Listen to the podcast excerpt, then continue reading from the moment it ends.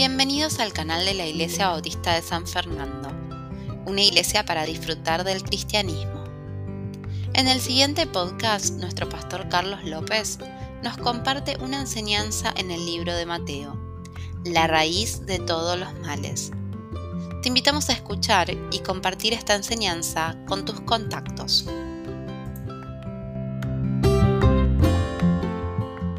Buen tiempo en cuanto a cronométricamente son las diez y, media. Y hoy vamos a hablar sobre un tema que tantas veces hemos escuchado. Y si quisiera yo predicar, hace 21 años que predico en esta iglesia y he estado en otras, y si quisiera elegir un tema nuevo,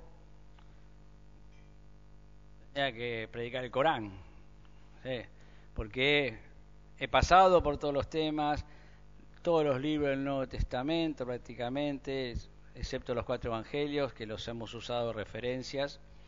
Así que vamos a volver a tocar un tema que ya hemos tocado en alguna oportunidad o en algunas. Y el título que los va a llevar inmediatamente a, a lo que vamos a hablar es la raíz de todos los males. La raíz de todos los males. O sea, como que todos los males salen de, esta raíz, es lo que dice la Biblia.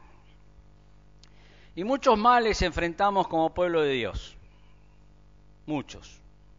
Pero puedo asegurarles que la mayoría de ellos no nos ocurrirían, la mayoría, si los cristianos amáramos más a Dios y confiáramos más en Él. Hay pruebas que vamos a tener que atravesar, Job es un ejemplo, ¿no? Pero la mayoría de los problemas de los cristianos son consecuencias de sus malas decisiones la mayoría, por lo menos lo que he visto en mi propia vida y en la de otros, y como pastor, enterándote de un montón de cosas porque tienes que aconsejar, y la mayoría los problemas son malas decisiones. El problema de Adán y Eva tenemos, decidimos mal. Y hay varias formas de clasificar a los cristianos. Y una de ellas es separarlos entre quienes confían en Dios y quienes desconfían de Él. Una, hay varias, ¿no? Espirituales, carnales, etc. La confianza en Dios nos brinda descanso y paz. Cantábamos, ¿dónde voy a huir de vos? Solamente en vos tengo paz.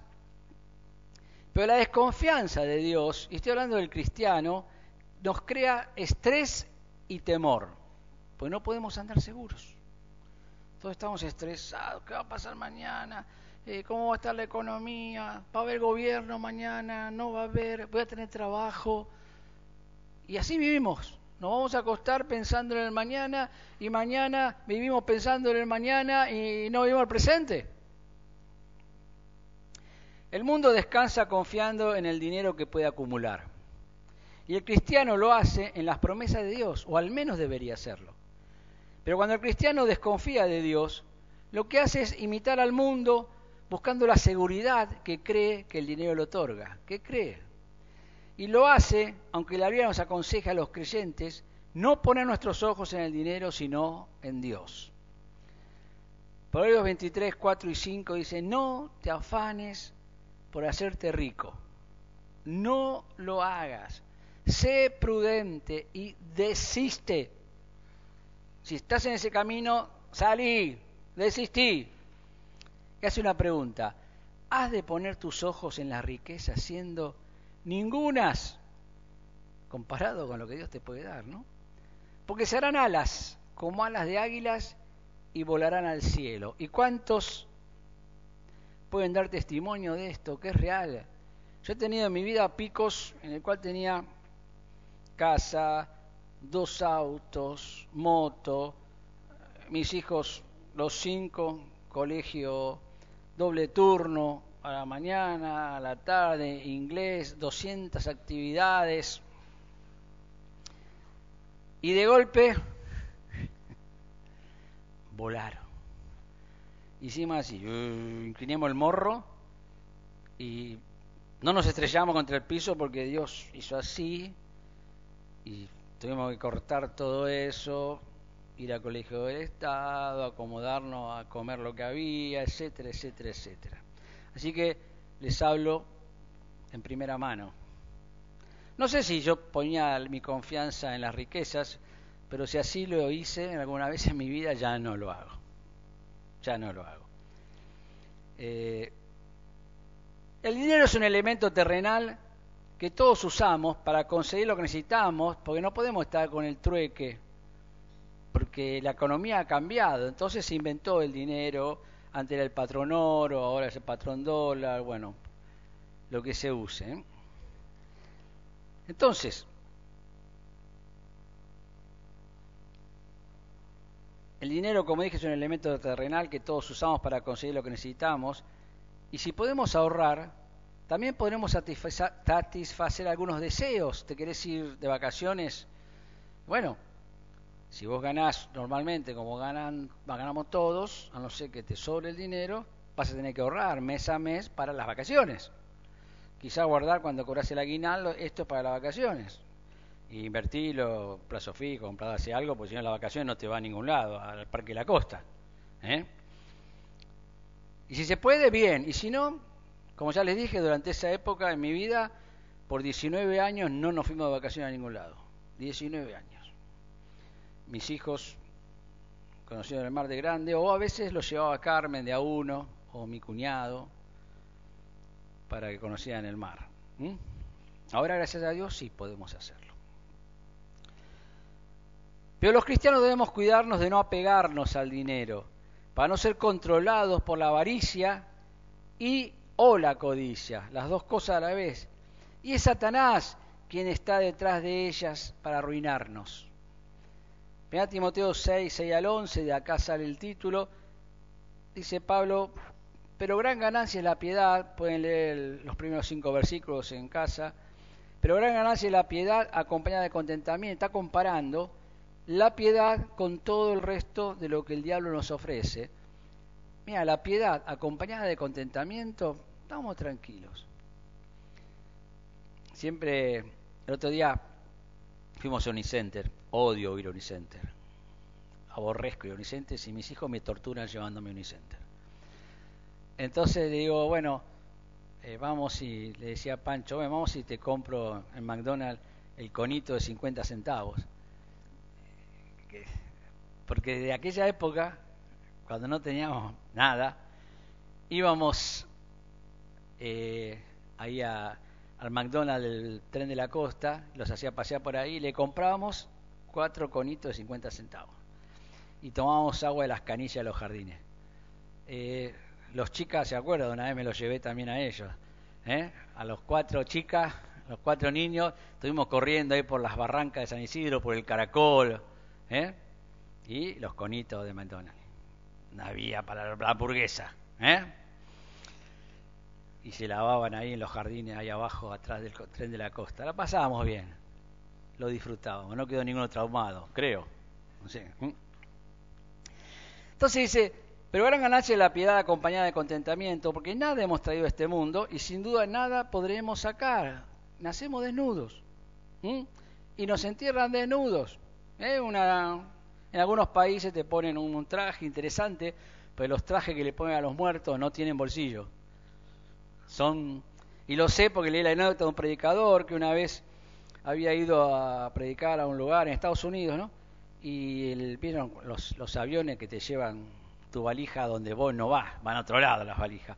Y tenía que predicar y había un, eh, no tenía el traje y había un hermano que tenía una funeraria y le digo, bueno, yo te puedo prestar un traje. Y bueno, está bien. Entonces le trajeron el traje que usan en la funeraria. Y él contaba la anécdota que cuando quiso poner algo en los bolsillos, eran ficticios. Eran para que se viera en el cajón. Total, el muerto no iba a meter la mano en los bolsillos. ¿No? Y lo daba como ejemplo, que no, no te lleva nada. ¿eh? Y también un libro de Swing lo dice que nunca ves un, un cortejo fúnebre con un camión de mudanza atrás, ¿no? A no ser que fuera el dueño de la mudancera, qué sé yo. ¿eh?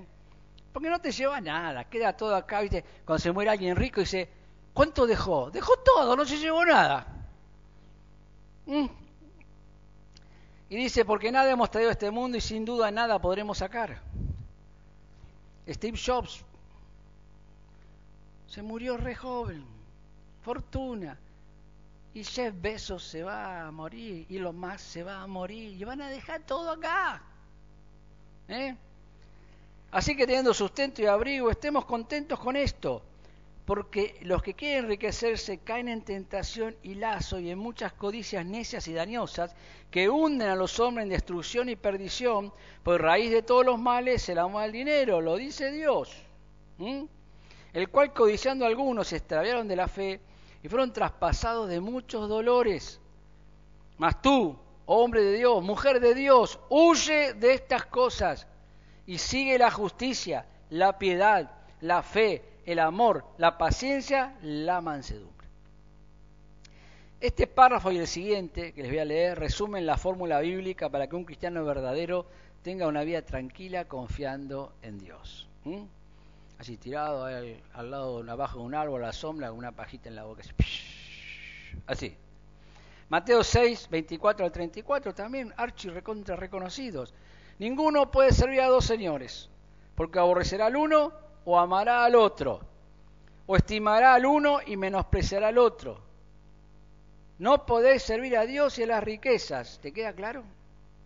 Por tanto os digo, no os afanéis por vuestra vida, que habéis de comer o que habéis de beber, ni por vuestro cuerpo que habéis de vestir. Me acuerdo cuando en esa época les hablaba, mis hijos me preguntan, pa, ¿qué vamos a comer? Comida. Detalles comida. Oremos porque tu madre consiga algo con lo que le, doy en el supermercado y comeremos comida. Eh, dice, ¿no es la vida más que el alimento y el cuerpo más que el vestido? Mirad las aves del cielo que no siembran ni ciegan, ni recogen en graneros, y vuestro Padre Celestial las alimenta. Eh, yo veo las palomas en casa y me vienen a comer la comida del perro. Yo no las pongo para ellas, las pongo para el perro. Y ando. Dejen la comida de mi perro. Pero el Señor las manda a comer, ahí y en otros lados. Dice, mirad las aves del cielo que no siembran, ni ciegan, ni recogen en graneros, y vuestro Padre Celestial las alimenta. ¿No valéis vosotros mucho más que ellas? ¿Y quién de vosotros podrá, por mucho que se afane a añadir a su estatura un codo? Yo lo he intentado, yo usaba zapato con plataforma cuando era chico y pantalones anchos Oxford para que no se vea la plataforma. Yo medía como medio metro más cuando era joven. ¿eh? Yo me afanaba, ¿viste? ¿Eh? Habla de, esforzarse, no de afanar. ¿Por qué os afanáis? Por el vestido. Considera los lirios del campo, cómo crecen, no trabajan ni hilan. Pero os digo que ni a un Salomón, con toda la tarasca que tenía, con, les traduzco, ¿no? Del hebreo, con toda su gloria, se vistió así como uno de ellos. Hombres de poca fe, no os afanéis pues diciendo qué comeremos o qué beberemos o qué vestiremos, porque los gentiles, los incrédulos, buscan todas estas cosas, pero vuestro Padre Celestial sabe que tenéis necesidad de todas estas cosas, mas buscad primeramente el reino de Dios y su justicia, y todas estas cosas os serán añadidas. Así que no os afanéis por el día de mañana, porque el día de mañana traerá su afán, basta cada día su propio mal. Si no entras en un estrés, una depresión, un temor al mañana, no queré que, que anochezca. Ahora vamos rápidamente lo que les leí antes, lo que Pablo le escribió a Timoteo. Versículo 6 al 8 dice, pero gran ganancia de la piedad acompañada de contentamiento, porque nada hemos traído a este mundo y sin duda nada podremos sacar Así que teniendo sustento y abrigo, estemos contentos con esto, estemos contentos. ¿Cuánto nos cuesta a los cristianos asimilar estos versículos? ¿Mm? Hablando de las cosas, Dios nos dice que estemos contentos con lo que tengamos. ¿Mm? Lo que sea. Y no nos pregunta cuánto poseemos, sino que parte de una base mínima, ropa y comida. Todos acá están vestidos, estamos vestidos. Y creo que, creo que todos desayunamos a no ser que estés haciendo una dieta o estés pasando una necesidad, bueno, hablanos, hablanos a los líderes de la iglesia que la vamos a suplir. Pero estamos vestidos, ¿sí? Ropa y comida, ni de techo habla, ni de techo habla, ropa y comida. Pero a pesar de eso, muchos creyentes son un libro de quejas caminantes. Por esto, por aquello, por lo otro, Siempre le falta 10 para el peso, decía mi vieja. La piedad debe ir acompañada junto con el contentamiento. Las dos van de la mano. No puedes tener piedad sin, sin contentamiento. No se puede. Porque Dios nunca te prometió que ibas a tener todo lo que quisieras. Nunca. No existe esa promesa. Hay algunas iglesias evangélicas que te dicen, vení acá y, y te va a ir genial. Y vas a tener todo lo que quieras. Bueno, eso no está en la Biblia. ¿eh? Está en su imaginación. Y no puedes tener contentamiento sin piedad, porque contentarse es conformarse con lo que tengas sin codiciar nada. No es estar contento es contentarte. Hoy comemos, no sé, bien, me contento. Me contento. Y sin piedad no se puede lograr, porque si no tienes una vida piadosa vas a enojarte por todo lo que te falta y vas a rezongar y vas a andar enojado todo el tiempo. Job dijo lo mismo que Pablo nos enseña cuando él perdió todo. Job 1, 20 al 22 dice, entonces Job se levantó y rasgó su manto. No estaba contento Job, no estaba feliz Job, estaba mal. Había perdido todo lo que tenía y diez hijos. Diez hijos. Estaba menos diez. Y dijo, desnudo salí del vientre de mi madre. Y desnudo volveré allá. Jehová dio. Y Jehová quitó sea el nombre de Jehová bendito. En todo esto no pecó Job ni atribuyó a Dios despropósito alguno. No hay ningún despropósito ni en tu vida ni en la mía cuando nos falta dinero, nos faltan bienes. Es la, el deseo de Dios, si estás haciendo la voluntad de Él, o consecuencias de tus malas decisiones económicas, que ahí Dios no tiene nada que ver. Si sos medio necio en esos aspectos, bueno, aguántatela. ¿Mm? Se hace reventar la tarjeta y termina pagando el mínimo porque te compraste una zapatilla de 16 lucas, que estaba mirando en Unicenter, esas, 16 lucas, 32 lucas, una zapatilla. Mami, que esta volás con esta zapatilla, qué sé yo. Bien, creo que esta de Job es una muy buena definición de contentamiento en la Biblia porque nada hemos traído a este mundo. Llegamos desnudos y nos vamos, y sin duda nada llevaremos. Job no hizo nada malo. Ah, José, claro, por eso le pasó todo eso, porque mirá cómo andaba, ¿no? Porque a veces nos pasa eso cuando vemos a algún hermano que está pasando una situación difícil y seguro algo habrá hecho. No lo sabremos, pero seguro, porque mirá lo que, lo que Dios le está haciendo pagar, ¿no? Y Jesús debe haber sido el más grande de los pecadores, porque lo clavaron en la cruz directamente. Seguro algo habrá hecho.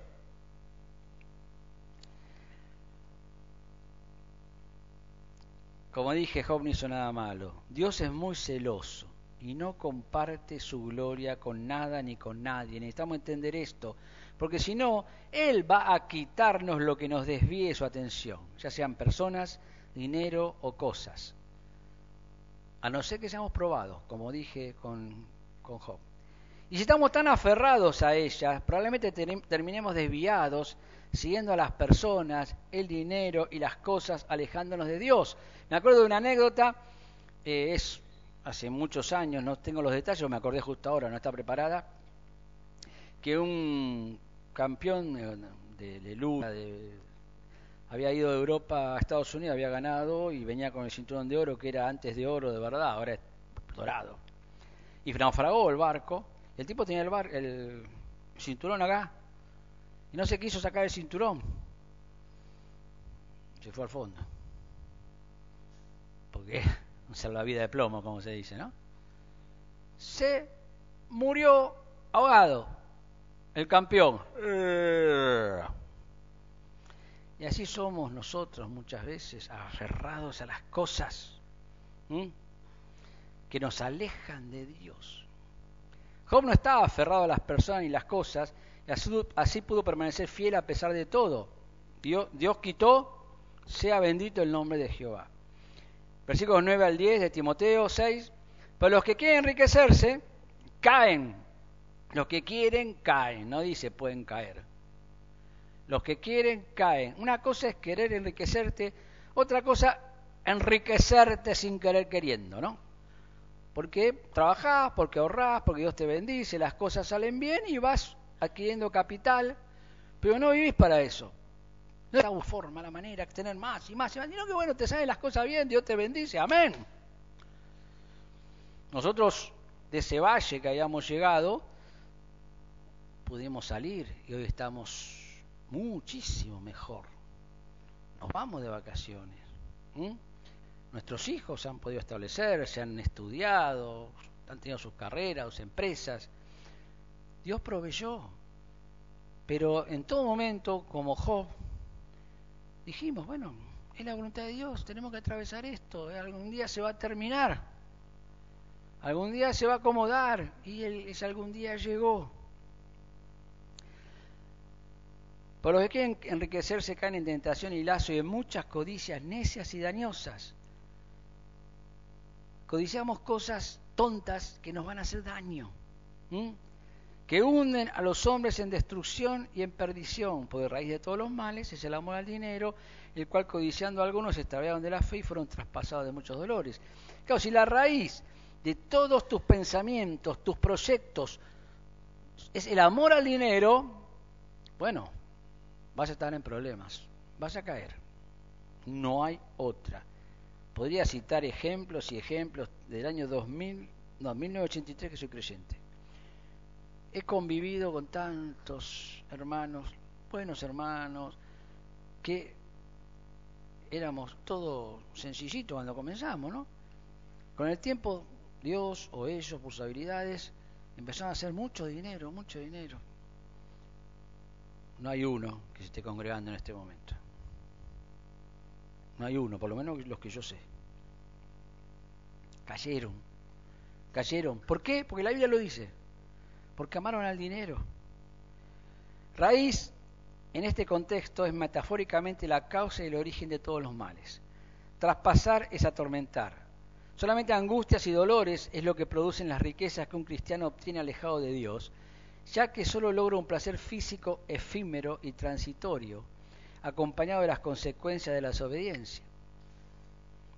El deseo del dinero nos hace vulnerables a las tentaciones de usar cualquier medio para obtenerlo y nos impide ofrendar como corresponde porque lo amamos más que a Dios, el dinero más que a Dios. Obviamente esta actitud nos ata a las posesiones e inunda de codicias dañinas, nos arraiga los males, nos aleja de la fe, nos hunde espiritualmente y nos produce muchísimos dolores. Y quiero aclarar algo, tener dinero no es malo. Se pueden hacer muchas cosas buenas con el dinero, el que Dios nos da, pero necesitamos estar seguros que proviene de Él. Recuérdense que Satanás, Satanás le dijo a Jesús, todos los reinos del mundo te puedo dar si me adorares. Esa oferta la sigue haciendo a todos los hombres del mundo, cristianos y no cristianos. Y muchos transan, muchos hacen muchos cristianos hacen negocio con el diablo. ¿Mm?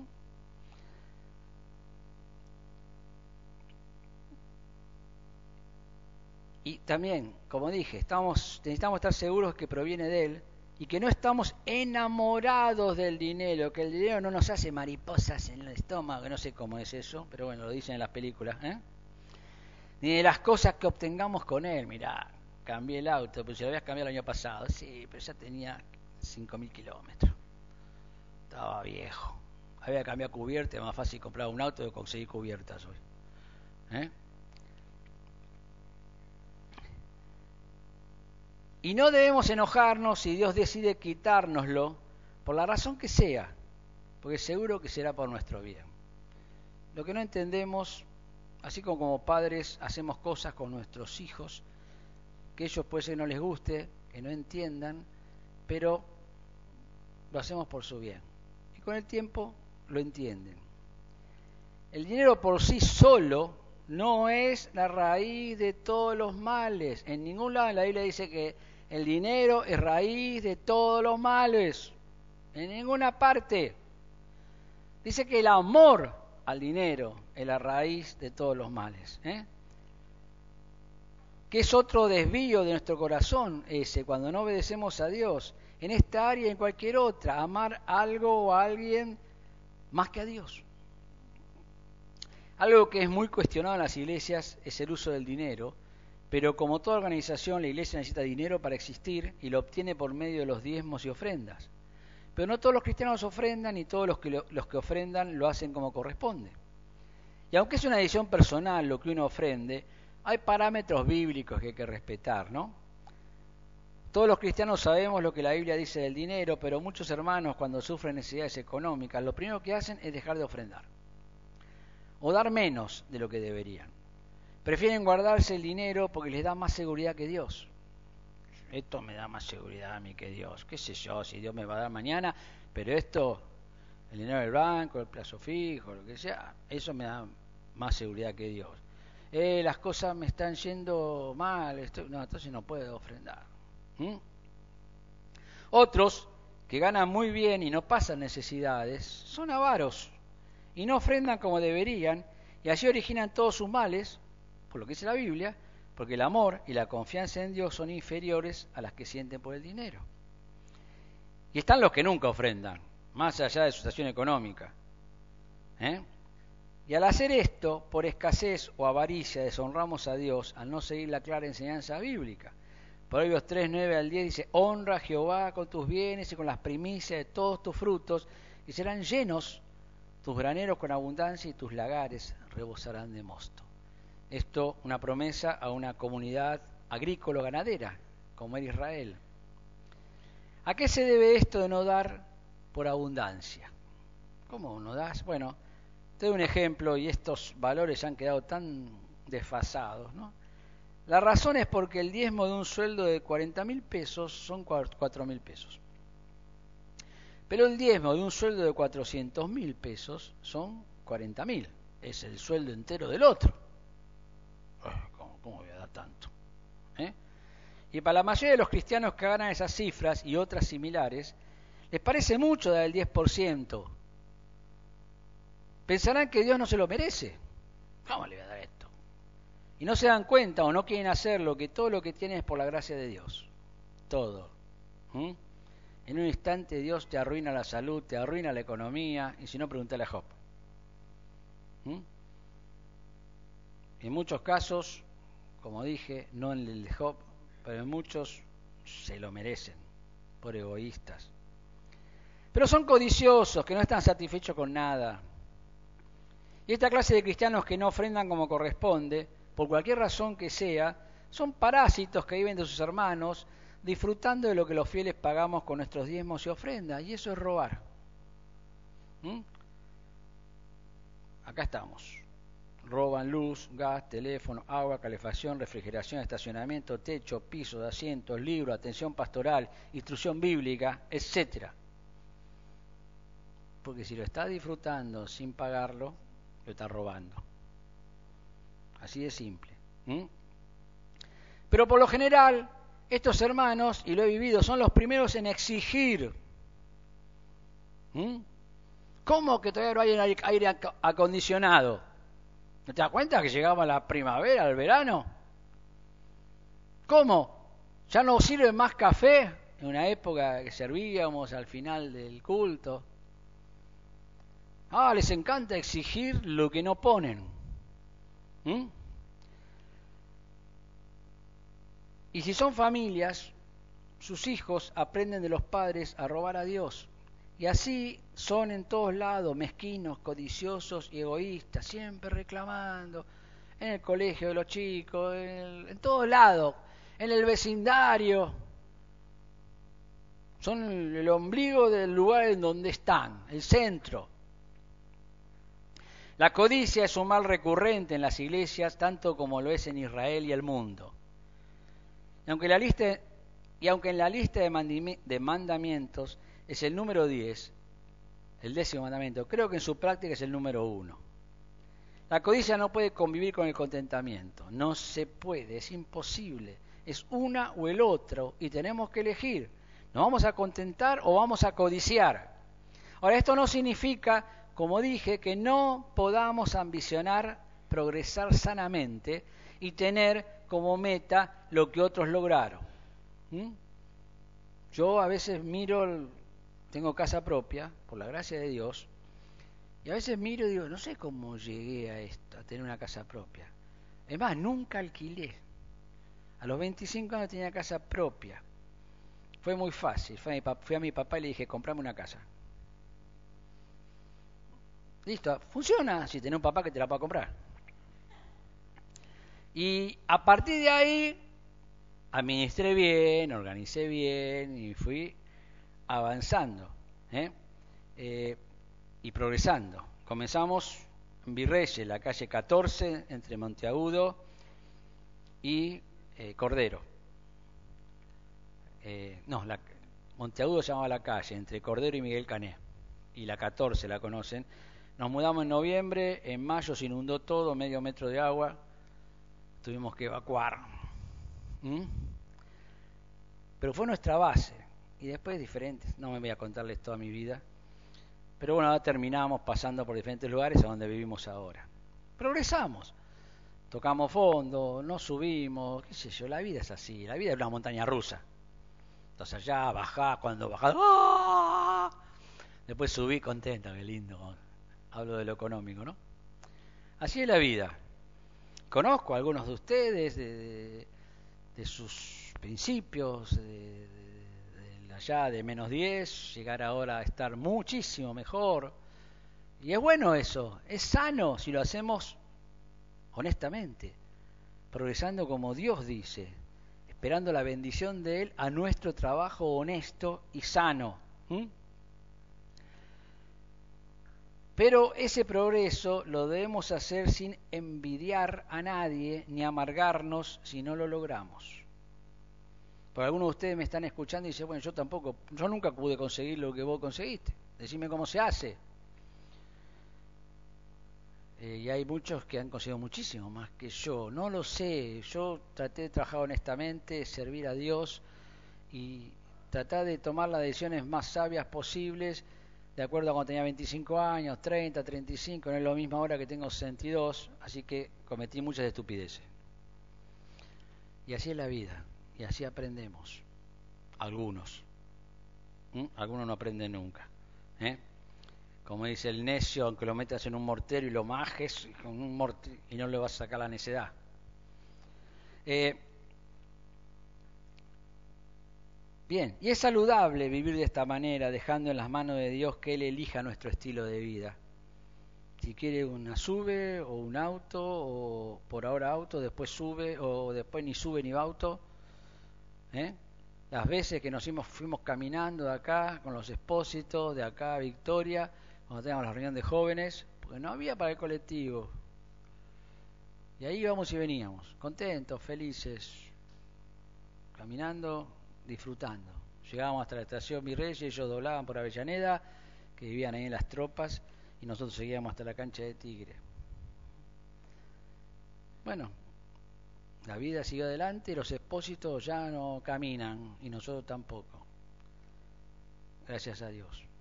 Pero son tiempos en la vida. ¿eh?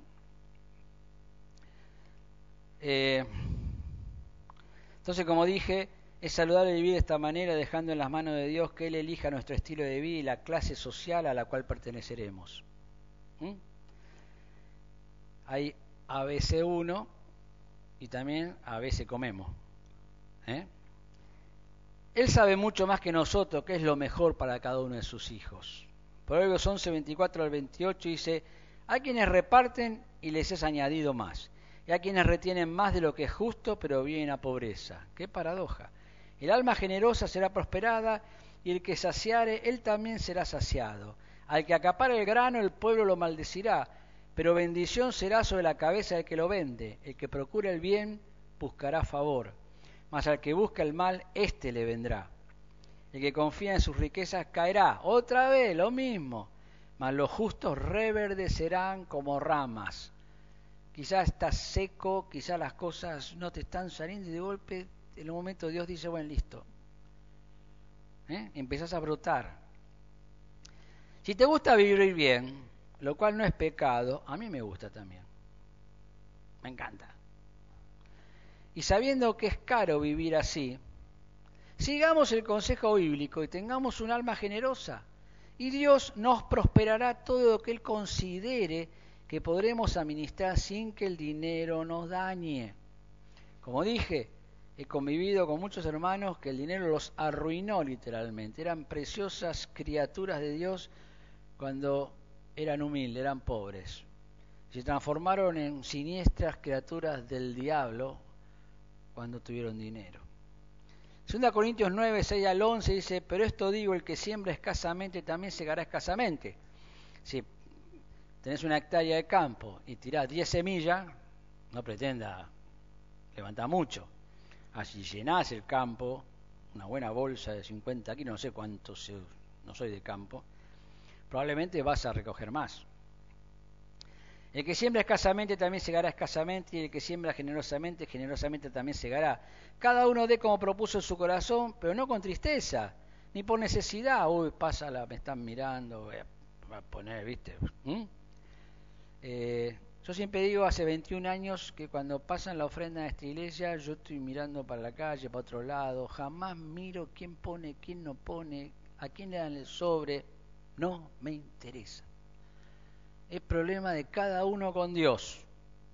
Nosotros después administramos lo que ponga el que quiera, cuanto quiera, y que Dios te bendiga o te discipline según sea el caso.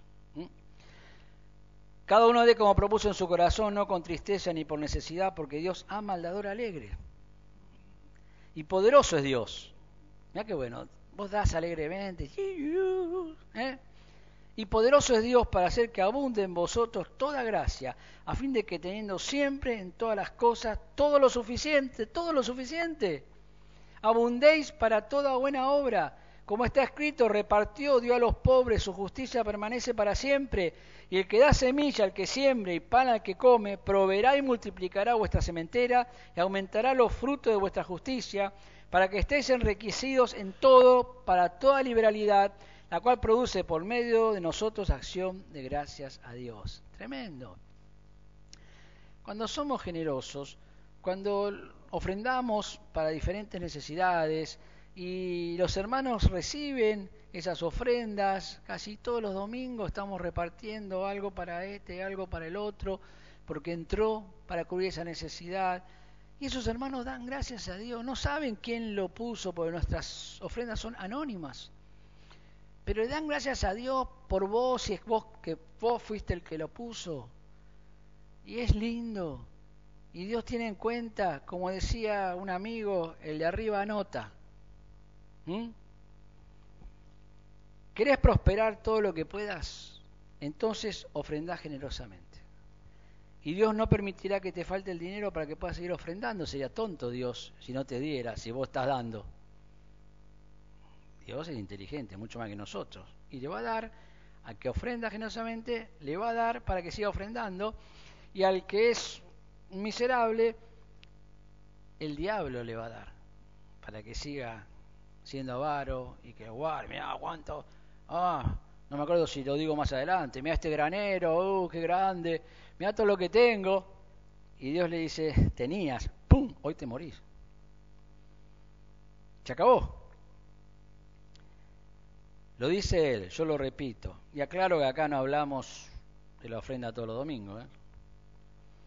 Los que vienen hace años saben que nosotros cuando pasamos la ofrenda, va a pasar la ofrenda, listo, no empezamos mal aquí, a esto, y te tiramos en la pantalla, ¿viste? Te, la, taladramos la cabeza, ¿viste? Para que bueno, está bien, voy a poner. ¿Eh? Poné lo que quieras si querés, si no querés, no pongas es la relación entre vos y Dios, vuelvo a decirlo. Mas tú, hombre de Dios, huye estas cosas, le dice Pablo a Timoteo, y sigue la justicia, la piedad, la fe, el amor, la paciencia, la mansedumbre. Las cosas que los demás tienen son el anzuelo y la red que el diablo usa para pescarnos y cazarnos, por nuestras envidias, por nuestras codicias. Y la única forma de escapar es huyendo de estas cosas que no nos corresponden, por lo menos por ahora.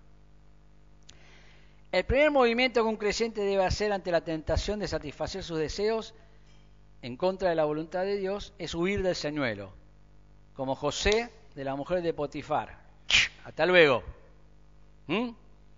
No te quedes, no resistas porque no tenés la fuerza. Salí. Este señuelo puede ser una mujer, un hombre, dinero, que es de lo que se habla aquí, poder, fama, tantas cosas. Satanás tiene una gran variedad de trampas agradables para que caigamos en ellas, y él sabe cuál es la golosina que más nos gustaría saborear, a pesar de saber que no es buena para nuestra salud espiritual.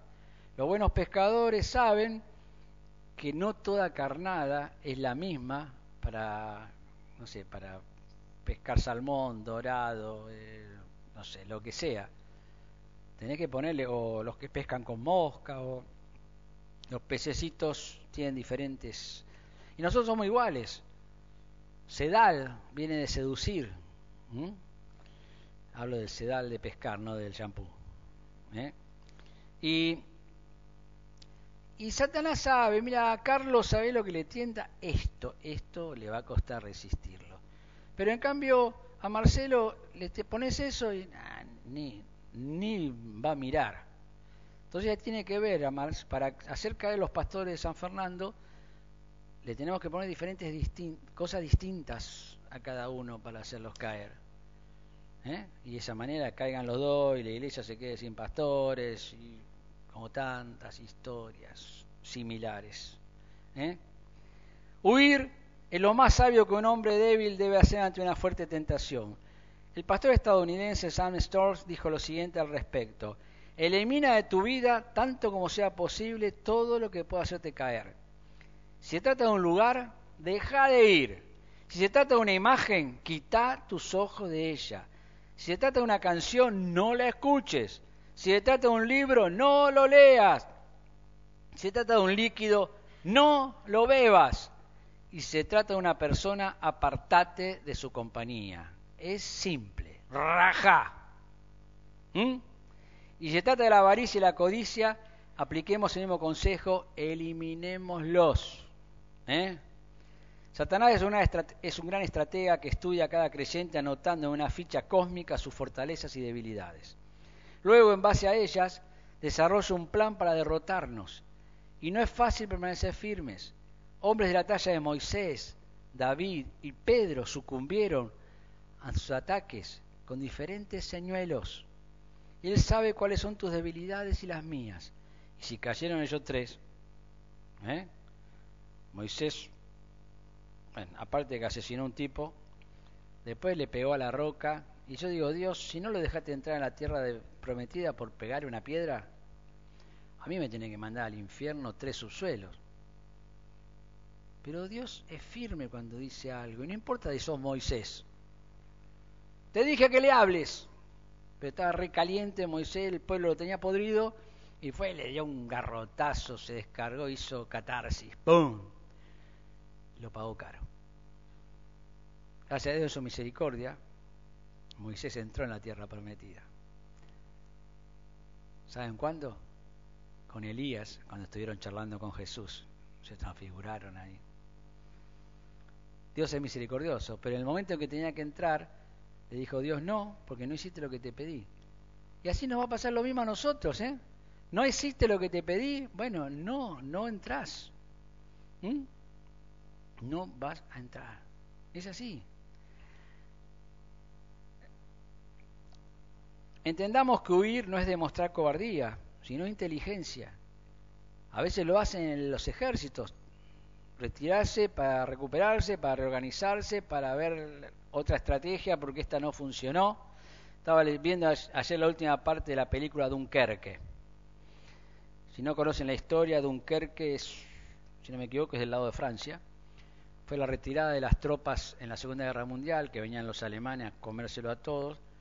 Y retiraron 335.000 hombres en botes, en barquitos, en barcos más grandes, de Francia a Inglaterra, porque los alemanes se venían a liquidarlos a todos. Y hubo una estrategia que los engañaba a los alemanes, haciéndoles creer que iban a ir por otro lado, todos los alemanes fueron con todos los tanques para otro lado, y ahí se los llevaban de la playa. Se retiraron y los, los, ingleses estaban enojados, porque ¿cómo? La guerra no se hace retirándose. A veces sí, dijo Winston Churchill.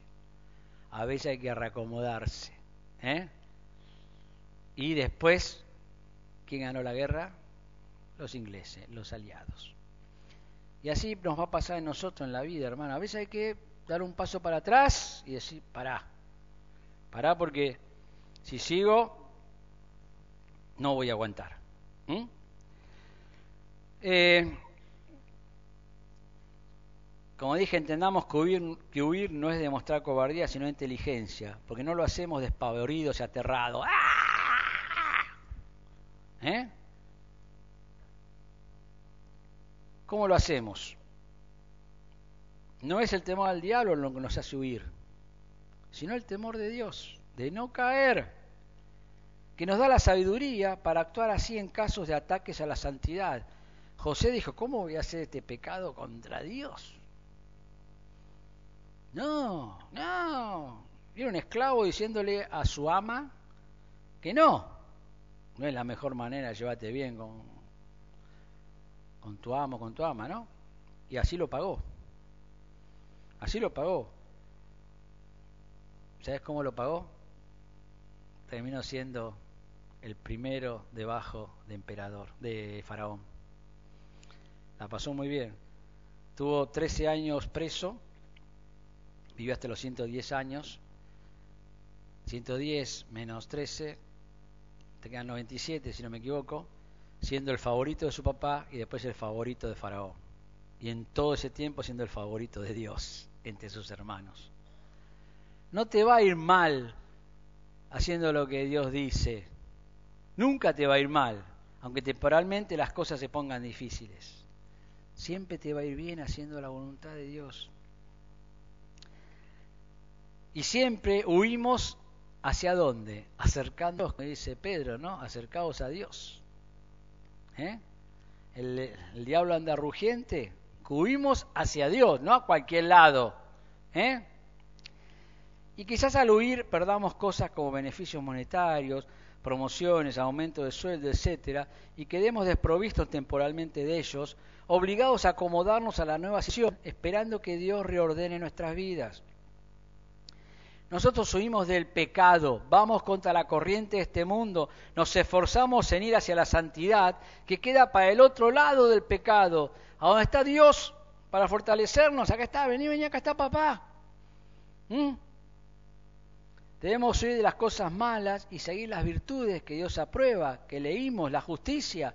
Seamos justos y rodeémonos de personas justas que nos ayuden a cuidarnos, no hay injusticia que Dios apruebe por pequeña que nos parezca a nosotros. No hay mentira blanca. ¿Mm? No hay mentira piadosa. ¿Mm? La piedad, alguien piadoso es aquel que muestra a Dios en sus actitudes y en cada una de ellas rebosa de las virtudes que identificaron a Jesús entre quienes lo conocieron. Por eso te das cuenta enseguida, una persona piadosa. Es como que estuvieras con Jesús salvando el tema de que es un pecador como vos. El amor, el odio es producto del diablo.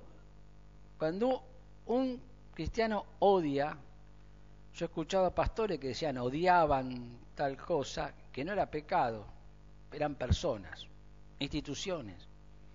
No, eso es del diablo. El enojo injustificado procede de él. Cada vez que actuamos dominados por emociones opuestas al amor, somos vencidos por el pecado. No lo permitamos. Jesús nos enseñó a poner la otra mejilla, a caminar la milla extra. Llévame esto, ah, te lo llevo dos millas, quédate tranquilo. los, romanos, los soldados romanos podían exigirle a los pueblos dominados que le carguen el bulto, la valija, ¿no? Pero no podían hacerlo más de una milla. Entonces, lo llevaba una milla, te lo dejaba ahí, te decía, che, vení vos, llévame esto una milla más para que no se aprovecharan. Y Jesús le dice, te piden caminar una milla, caminale dos. Demostrarle que son mucho más gente y persona que Él, que se aprovecha de una situación. No nos aprovechemos de ninguna situación. Jesús nos enseñó a amar a nuestros enemigos y esto marca una gran diferencia con el mundo. Y es imposible pasar desapercibido actuando así, porque vas a ser un bicho raro, un perro verde. ¿eh? Sabemos que seremos considerados tontos por muchos, sí, es verdad, pero tal vez obtengamos la admiración de algunos y su atención a nuestro mensaje del Evangelio cuando les hablamos y somos distintos, probablemente nos escuchen. Ah, y somos como todos los demás. No nos van a prestar atención. La paciencia. Recordemos sus promesas para no desanimarnos ante las pruebas y las tentaciones. Esperemos, esperemos y sigamos esperando. Dios es fiel. La mansedumbre. Recordemos que no huimos por cobardía. Debemos ser valientes, pero no debemos responder a las provocaciones de manera violenta. ¿Mm? Firmes. ¿eh? Moisés fue un hombre manso, que perdió la mansedumbre, como les dije, un momento, y eso bastó para que Dios no le permitiera entrar en la tierra prometida. No nos descontrolemos nunca, no sabemos a lo que nos exponemos y lo que podemos perder por eso. ¿Mm? El ejército de Dios a veces vence huyendo, no por cobardía, sino por sabiduría bíblica y la guía de Dios. Como conclusión, para solucionar el problema del control del dinero sobre nosotros hay que hacerlo de raíz y dejar de amarlo. Es el único modo de salir del problema, porque no podemos prescindir del dinero, ya que este mundo se mueve con dinero y lo necesitamos para vivir. Así que más vale comenzar ya la rehabilitación si somos adictos al dinero y a todo lo material. Con aplicación, éxito y dinero están muy relacionados entre sí a los ojos del mundo. Y esto es muy peligroso para los cristianos, porque podemos enredarnos en los negocios de esta vida, anulándonos espiritualmente al involucrarnos en la carrera hacia el éxito terrenal.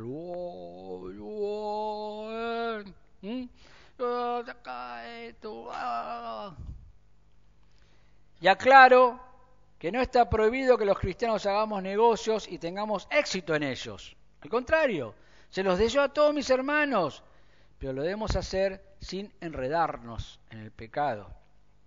En Juan 2, 15 al 17, la conocemos también. No améis al mundo, ni las cosas que están en el mundo. Si alguno ama al mundo, el amor del Padre no está en él. Porque todo lo que hay en el mundo, los deseos de la carne, los deseos de los ojos y la vanagloria de la vida no proviene del Padre sino del mundo. Y el mundo pasa, y sus deseos, pero el que hace la voluntad de Dios permanece para siempre. Vivimos en el mundo, pero pertenecemos a la iglesia. Usemos las cosas del mundo que no nos corrompan, aprovechándonos del mundo sin que el mundo se aproveche de nosotros.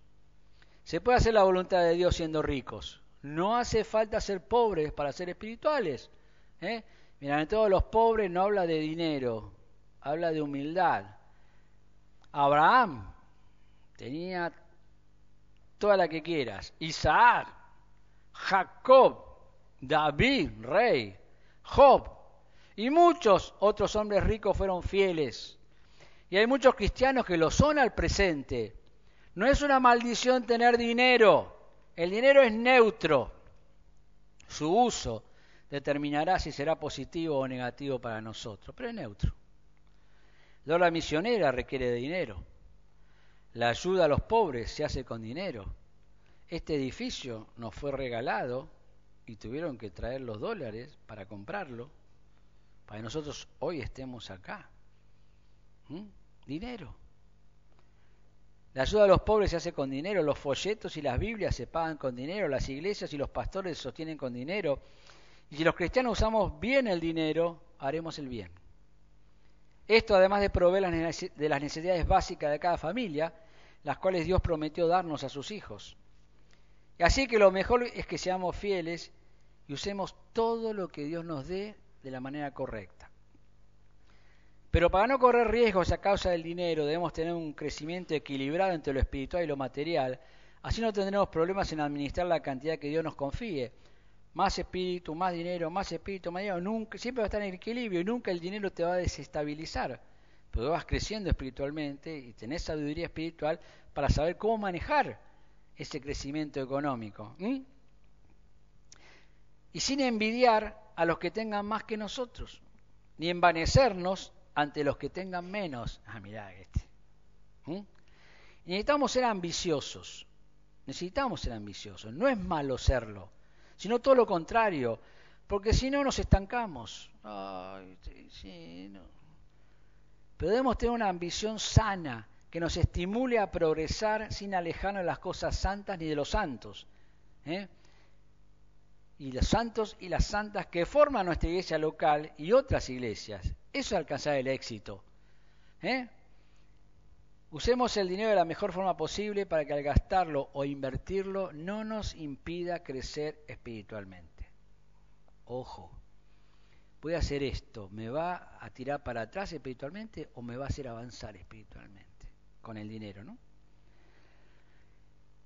Antes de finalizar, quiero aclarar algo por si no fui suficientemente claro.